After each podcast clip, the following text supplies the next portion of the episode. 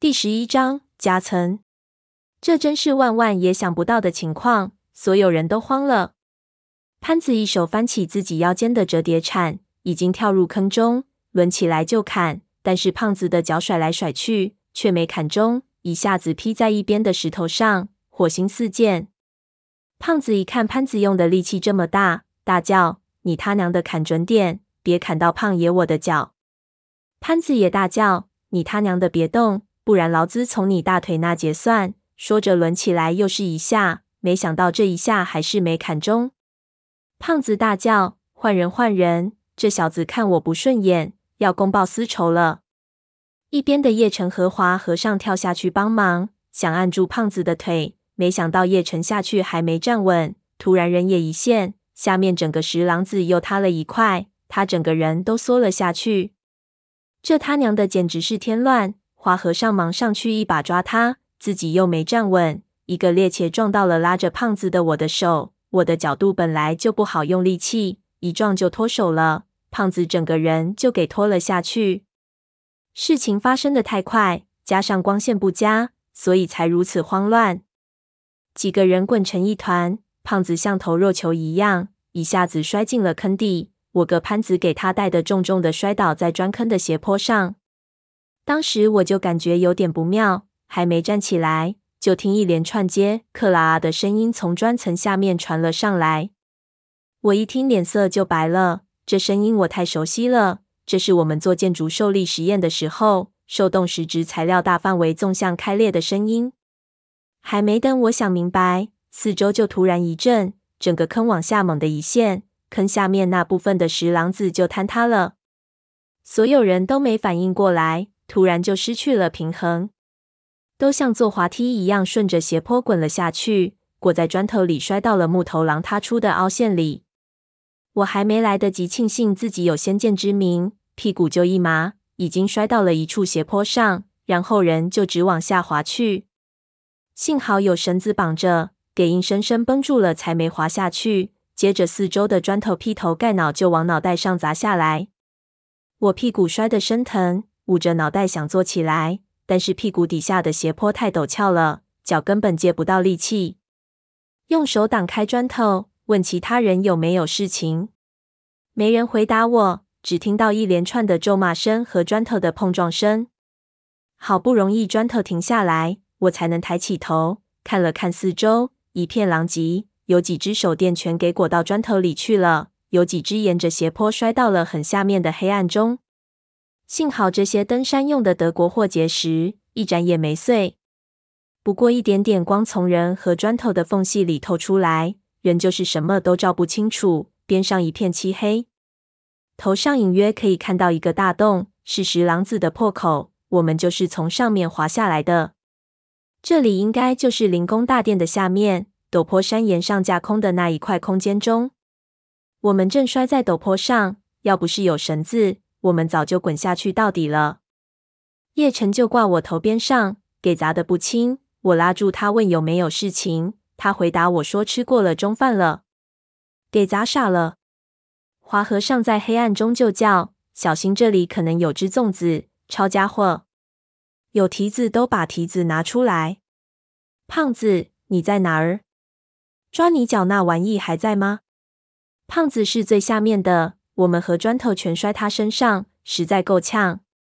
就听他的声音从砖头堆里传出来，还抓着呢，都快摸到我大腿根了。老子把他夹住了，他娘的，快把我拉出来，不然你胖爷我的老二要保不住了。那是我的手。一边的潘子大骂：“我靠！”胖子怒道：“你他娘的耍流氓也不会挑个时候。”没有手电，几个没给压住的人只好摸黑扒拉砖头。将砖头往斜坡下扒拉下去，潘子先给我挖了出来，不过他的手给胖子夹肢了，拔不出来。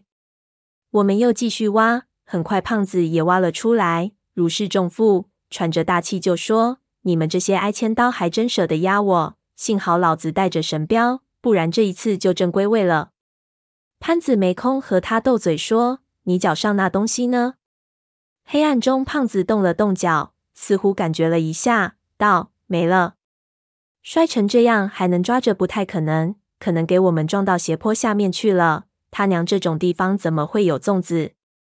花和尚道：“肯定还在附近，都小心点，拿好黑驴蹄子，先把手电找出来。”我忙去砖头下摸手电，摸来摸去摸不到，倒是一边的叶晨摸到了，拉出砖头堆，顿时四周就亮了起来。他拿起来，马上就朝下面照。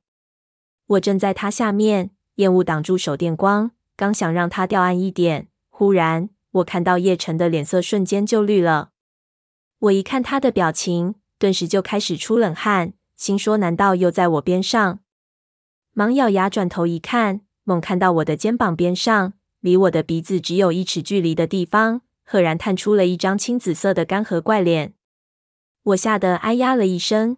人往后一缩，左手抄起一块青砖就拍了过去，也不知道拍中了没有，转身就往上爬。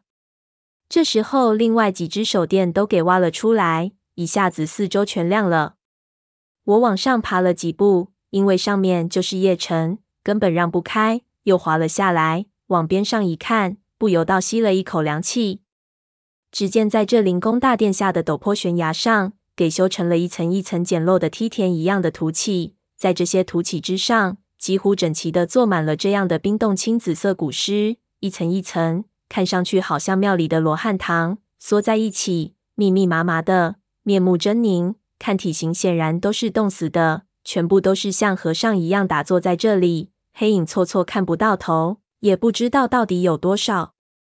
叶城是这里胆子最小，发抖道：“我操！”这里是和尚的堆金身的葬尸阁，说着竟然有点浑身发软。陈皮阿四按住他，摆了摆手，对他道：“不用怕，只是尸体而已。”说着指了指我的脚下。我低头一看，只见我们的脚下的砖块中，竟然也有一具已经被踩成粉末样的木乃伊。这里的死人都冻得和石头似的，一碰就碎。陈皮阿四道。这些东西已经不可能尸变了，这里应该没有粽子。那刚才抓我脚的是什么东西？胖子问。陈皮阿四道：“你的脚，刚才可能是正巧给尸体的手勾住了，不然要是粽子，你以为你还有腿在？不信你看看自己的裤管。”胖子低头看了看自己刚才给抓的裤管，果然有一个破洞，一只呈现钩状的干手就在他脚下不远处的砖堆里。我捡起来一看，坚硬无比，不可能伸缩去抓人家的腿。顿时，所有人都松了口气。潘子还夸张的哎了一声：“胆子这么小，看也会看错。”胖子大怒，想反驳，又实在找不到理由，只好在那里生闷气，喃喃道：“刚才那手真的是抓了我的脚了，被勾了，被抓了，我还分不清楚。他娘的，不信拉倒。”我们用手电向四周照去，这里是大殿之下，空间很大。因为尸体排得很密，我们也看不到尽头。不过除了尸体之外，倒没有什么其他令人起疑的物体。潘子问华和尚：“这里怎么会有这么多死人？老子连听说都没听说过。看情形，应该是个殉葬的隔层。这个我完全看不懂了。”没有任何朝代的皇陵是这个样子的。这些死人到底是什么人？华和尚自言自语道：“我压住恐惧，用手电照其中一个死人，发现尸体的五官保存的还算完好，眼睛都闭着，脸上皱纹横亘，却都没有胡子，浑身都覆盖着一层薄冰。让人害怕的是，这些古尸的皮肤都是青紫色的，嘴巴张得很大，里面藏的竟然是獠牙。”这些可能不是人类。胖子看着道：“你看这口牙，打个波儿能把人家脸皮给烧了去。不是人类。”叶晨的脸色又白了。那是什么？妖怪？有可能就是传说中的雪人。只不过这些眉毛。胖子开始胡扯。放屁！花和尚喝道：“什么妖怪雪人的？这些尸体的牙齿是自己磨尖的。这是古萨满教的一个习俗。”后来因为太麻烦，用面具代替了。这些肯定不是明朝那个时代的女真人。你看这些尸体的衣服都非常原始，不是女真或者蒙古的样式。还有，你看尸体外面有的还裹着麻布，这是殡葬形成的木乃伊。我想起在小圣山谷扎营那一晚看过的殡葬坑，道：难道这些尸体是汪藏海挖山修灵的时候挖出来的殡葬的先人遗骨？花和尚点头，肯定没错。这一处胎形山洞以前可能是个墓地，当地上古先民在这里进行殡葬，不过给汪藏海土地规划成假陪葬陵了。这些尸体肯定是挖掘山洞的时候挖出来的。胖子问：“如果真像你说的，为什么不直接烧掉，把这些尸体摆在这里的作用是什么？”谁知道？你看这些木乃伊这么可怕。萨满教有很多原始诡异的行巫仪式和诅咒，据说都需要借助于尸体。这里的布置可能和萨满巫术有关，也许会有什么诡异的事情发生。说不定我们在上面怎么走也走不出去，就是因为这些尸体，咱们还得小心一点。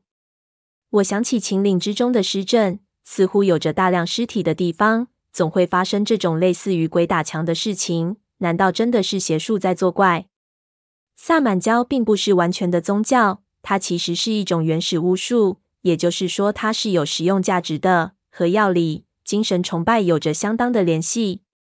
我对于萨满的了解仅限于轻功戏里跳舞的萨满法师。不过，据说萨满巫术和中国的奇门遁甲一样，在历史上分段的失传了，一部分好的东西引入了藏传佛教，一部分邪恶的东西则突然消失。从古籍上可以看到，远古早期萨满巫术很多仪式极其阴邪乖张，有着大量关于诅咒、尸体方面的内容，和蛊术有着千丝万缕的联系。而库人就是信奉蛊术的，这两者之间是不是有什么共同点？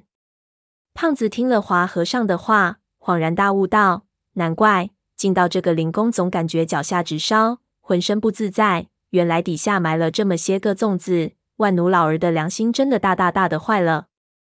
华和尚道：“我也是推测，现在最重要的是怎么出去。咱们分头找找，四周有没有出口。”说完，华和尚又道：“但是要小心，怎么说这里也看着有点邪门，总归会有安全的隐患。而这里的山崖太陡了，一旦出事情，想跑也跑不了。”众人答应，胖子早就等不及了。